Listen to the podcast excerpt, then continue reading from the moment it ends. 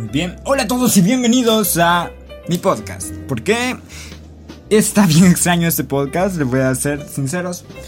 Porque no es un podcast tradicional, sino que hoy día pienso hacer un podcast un poco más libre, sin un tema, sin un guion, sino que solamente yo hablándole al micrófono sobre mí.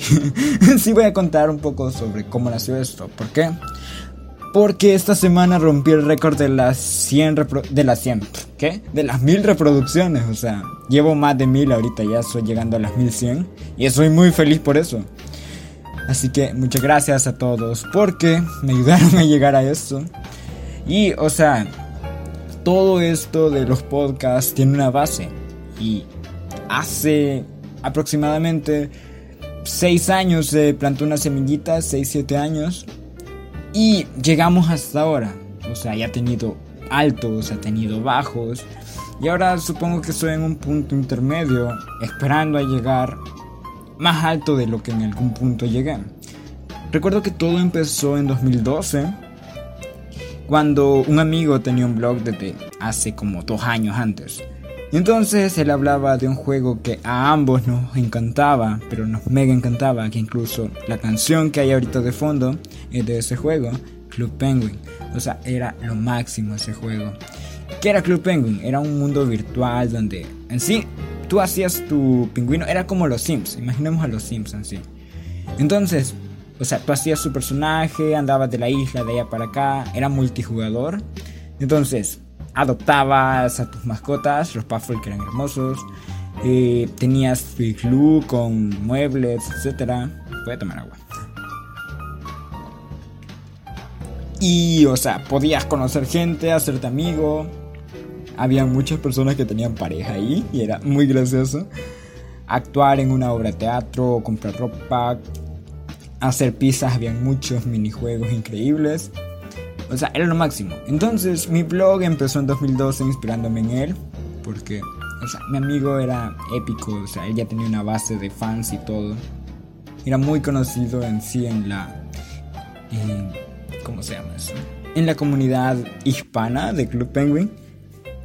Y yo quería ser como él. Cualquier sueño de niño pequeño de 11 años. Entonces empecé a escribir. O sea, mis primeros posts eran horribles, o sea, pero horribles.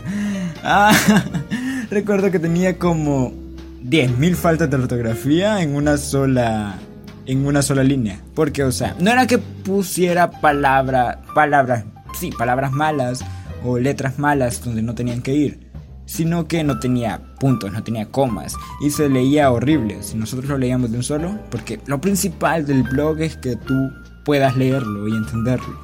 Entonces ahí tenías que hacer como tu esfuerzo para leerlo. Y lo siento mucho por eso, señores. Luego, o sea, recuerdo que fue avanzando poco a poco. Porque mi blog empezó como un diario. O sea, era como un periódico prácticamente. Que lo que hacía era publicar noticias de lo que yo veía en Club Penguin. O sea, lo que yo hacía, y de allá para acá era como un diario prácticamente. Incluso había una sección que se la copié completamente a mi amigo. Que le puse. Que era el periódico de Club Penguin literal. Y tenía. Ahí abajo. Pues sí, entonces y tenía así, o sea, las cositas. Regresé. Pues sí. Entonces, o sea, literal. Tenía todo el esquema del periódico de Club Penguin y eso. Y era tipo, what the fuck. Pero, o sea, me dio permiso, por suerte, me dio permiso. y eran cosas completamente diferentes, porque recuerdo que él era como, mmm, miren, aquí hay algo y lo descubrí. Y yo era más tipo, oye, hice esto, esto y eso. Y el, el periódico tenía más noticias de lo que yo iba a hacer con mi blog, de lo que, más que del propio Club Penguin. Y era relacionado a Club Penguin, así que técnicamente sí tenía que ver bastante con el juego. Entonces, vaya. De ahí recuerdo que se puso de moda usar hacks para Club Penguin. Entonces los usé y me gustaron, o sea. Así que los compartí y todo. Y me gustaron bastante, lo hay que aceptarlo, hay que aceptarlo.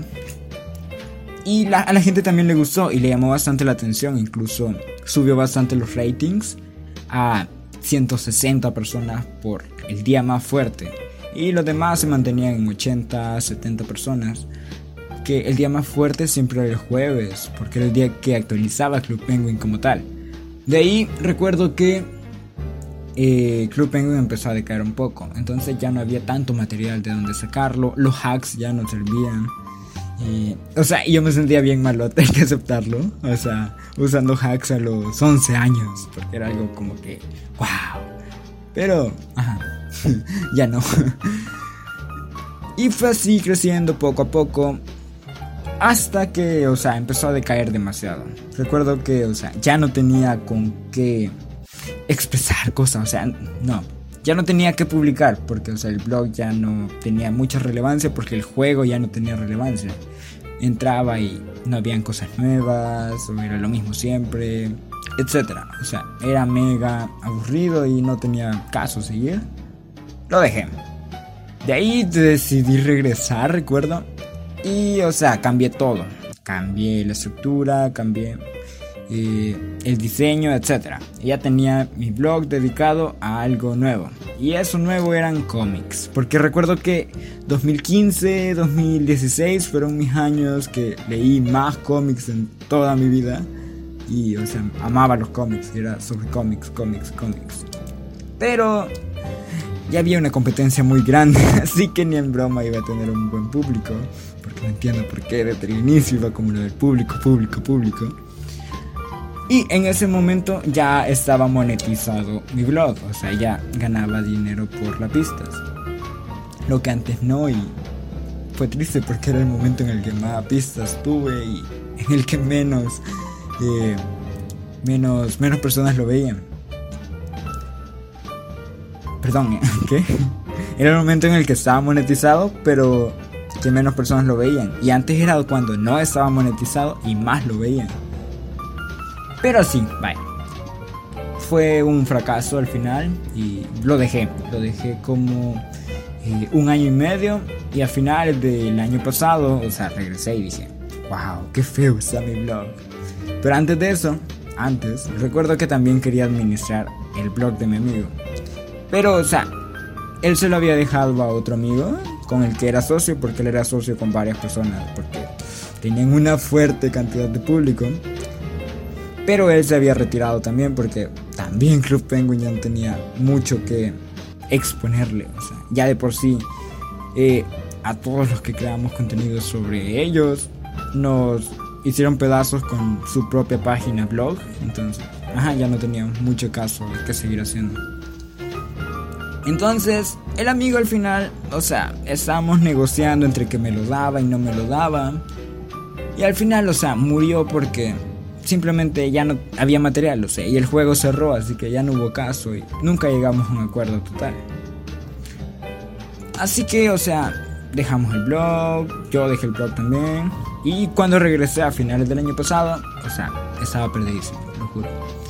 Tenía el nuevo blog, o sea, ya no tenía nada recibo de los posts pasados, por suerte, porque tenían horrores de ortografía, como dije anteriormente. Y, o sea, era horrible. Horrible total. Pero el nuevo blog ya me había quedado más lindo. O sea, tenía una estética, era un poco más como minimalista. Y me gustaban bastante los colores que le había dado en ese momento. Y creo que son los mismos que están ahora incluso. Solo que con algunos cambios. Era full azul con blanco. En sí era una paleta basada en azul. Porque me encanta el azul. Entonces, todo lo hice basado en azul, azul, azul, azul. Y quedó bien. A mi parecer me gusta bastante. bueno, ya después de eso, eh, empecé a publicar sobre filosofía, porque, o sea, no hallaba qué publicar. Entonces dije, ah, filosofía en tal caricatura. Y justamente para octubre estaba viendo Over the Garden Wall, que es una caricatura sobre unos niños que se pierden y todo. O sea, es de Cartoon Network y es lo máximo porque es mega corta. Toda la serie la ves en dos horas porque son capítulos de 15 minutos. Y o sea, es mega profunda y todo. Y tiene relación directa con un escritor llamado Soren Kierkegaard. vaya, o sea, hice uno sobre eso y todo, lo publiqué. Y ahí, vaya, lo publiqué en español, por cierto. Y dije, mm, ¿y por qué no lo publico en inglés? Tal vez tengo más rating. Vaya, lo hice y todo. Vaya, lo publiqué y pues y en sí no dio tan bien porque, o sea, habían muchos, pero muchos blogs en inglés. Ya de por sí los blogs actualmente están como infravalorados en el sentido de que es más fácil ver un video o escuchar un podcast a, y a leer un blog porque, ajá, tienes que leer y a nadie le gusta leer. Vaya, entonces, o sea, todo estaba en inglés y tal vez subió un poquitín el rating, pero no tanto como esperaba. Ya luego recuerdo que, o sea, fui a una charla y así bien de la nada de una chica influencer que yo no conocía al menos, pero dicen que famosa X, que puso su propia marca de ropa. Entonces sí estaba hablando sobre esa marca de ropa y más, y cómo la hizo, y cómo se hizo influencer. Entonces cuenta que ella, o sea, le, le gustaba comunicar cosas y criticar cosas y entonces empezó a criticar en lo que ella era buena, que era la moda, porque hashtag marca de ropa. Entonces empezó a criticar y criticar y criticar y a diseñar también. Entonces publicaba bocetos, mientras que publicaba críticas y más. O sea, y me interesó bastante y me inspiró bastante, porque en sí era como ayudar a alguien más en cosas que podrían ser interesantes o plantear de algo nuevo pero al mismo tiempo es en tu campo o en lo que puedes hacer bien, natural, o sea, sin esforzarte tanto. En el sentido de que no te vas a ir a aprender todo un año X cosa para después hacer un podcast sobre eso. Y, o sea, el concepto estaba muy bien y me llamó bastante la atención. Y lo intenté aplicar. Y, o sea, justo cuando empecé a hacer y posts más elaborados como con encuestas y cosas así. O sea, fue lo máximo. Empezó a subir bastante los números y eso. De ahí me di cuenta de que ya no tenía futuro. Ya no tenía futuro el blog. O sea, en el sentido de que sí tenía público, pero no era un público, wow, grande. Era reducido, la verdad. Así que dije, necesito una nueva plataforma. A ley. Y no quería entrar a YouTube ni en broma porque, o sea, una, YouTube es para videos, no es para podcast. Entonces, no pienso hacer videos nunca, sino que podcast.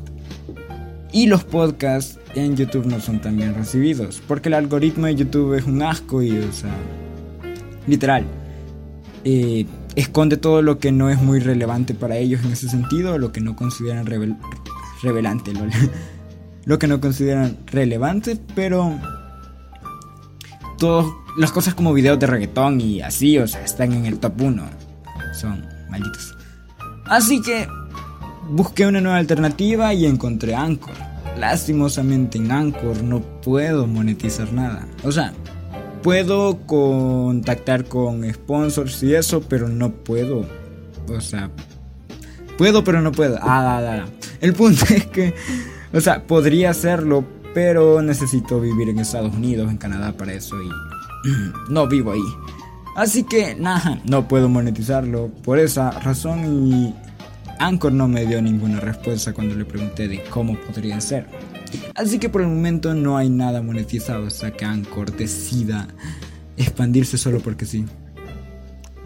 Pero ah, lo puede seguir haciendo porque es como un pasatiempo. Y prefiero mantener la constancia. Creo que ya es nuestra tercera semana publicándolos y, o sea, seguida. Matías. Y este tendría que ser el capítulo 8, pero el tema que tengo preparado, o sea, no está preparado totalmente porque es un tema más complejo de lo que pensaba. Que en sí es sobre una comparativa entre la filosofía occidental y la filosofía oriental, pero es demasiado largo, o sea, porque tengo que estudiar todavía filosofía oriental, que es algo técnicamente nuevo para mí, porque nunca la había explorado realmente. Así que próximamente, la siguiente semana, habrá un podcast sobre eso. Pero por el momento tenemos estos como interludios que van a estar entre los capítulos que van a ser encima sobre mí. no va a ser tanto sobre un tema, sino que va a ser sobre mí. Ya que en sí, ay, ¿cómo lo digo?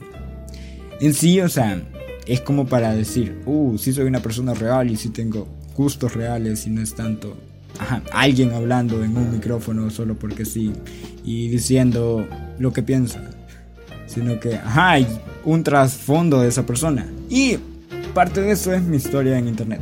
Por cierto, creo que no conté que una vez, bueno, varias veces me he buscado en Google y no aparezco en las primeras, o sea, en la primera parte de arribita, sino que tengo que bajar bastante. Porque hay un colegio que se llama Romeo Luna Victoria y salen los primeros lugares y todo. Entonces salen fotos de ellos y es como que rayos. Pero más abajo sí sale. O sea, antes salía mi blog, pero cuando desapareció, desapareció todo eso. Y ahora salen mis podcasts, o sea, sale el anuncio de Anchor de escucha el, el podcast de Daily Made de Romeo Luna en Spotify o en tal lugar y así. Así que, wow, al menos aparece publicidad con mi cara. Entre comillas, porque no sale mi cara. El punto es que voy a seguir con esto de aquí hasta que pueda. Hace que ya no tenga tiempo. Y, o sea, el, sí, hay varios podcasts por decir y por escribir, porque aún tengo una gran lista. Y en sí, creo que voy a diversificar la música, porque si se dan cuenta, siempre pongo la misma canción de jazz, sin copyright. Entonces, voy a poner nueva música y espero que este no, no muera en el intento de este podcast, porque este tiene música con copyright. Imagínense, si esto no lo bajan, creo que me podrías atrever a hacer uno así, otro interludio, tipo eh, canciones chidas o rolitas chidas para deprimirse o algo así. Por cierto, ya no sé si han notado que menciono bastante Radiohead, es porque los amo, son el máximo. Y en sí, ese es el interludio solo para no dejar morir una semana sin un podcast, porque eso sería muy triste. Y al mismo tiempo para que sepan sobre mí. Y gracias por las mil visualizaciones, en serio, muchas gracias. Y adiós.